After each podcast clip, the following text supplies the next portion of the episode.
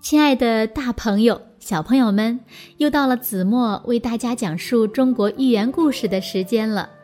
今天呢，子墨要为大家讲的故事呀，名字叫做《蛤蟆夜哭》。在古时候，有个人名叫爱子。有一次，他乘船在海上航行。晚上的时候啊，停泊在一个岛屿的附近。睡到半夜时，他听到水底下有哭泣的声音，好像有人在说话。于是呀，爱子就认真的听了下去。一个声音说道：“昨天，龙王下了命令，水中的动物。”凡是有尾巴的，都必须斩首。我是鳖，我有尾巴，所以肯定会被杀头的。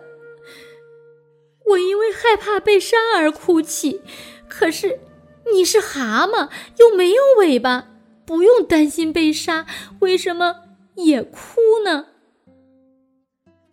只听到蛤蟆回答说：“唉。”我现在幸而没有尾巴，但是我害怕龙王会追究到我做蝌蚪时的事，因为那时我是有尾巴的呀。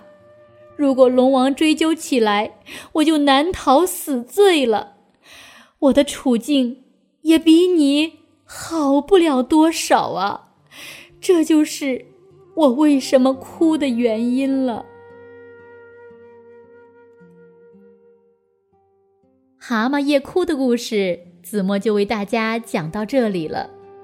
那这则寓言故事呢，告诉了我们，如果想要定一个人的罪名，总是可以找到理由的。统治者横加罪名，株连无辜，毫无道理的治罪追查，必然会导致人心惶惶。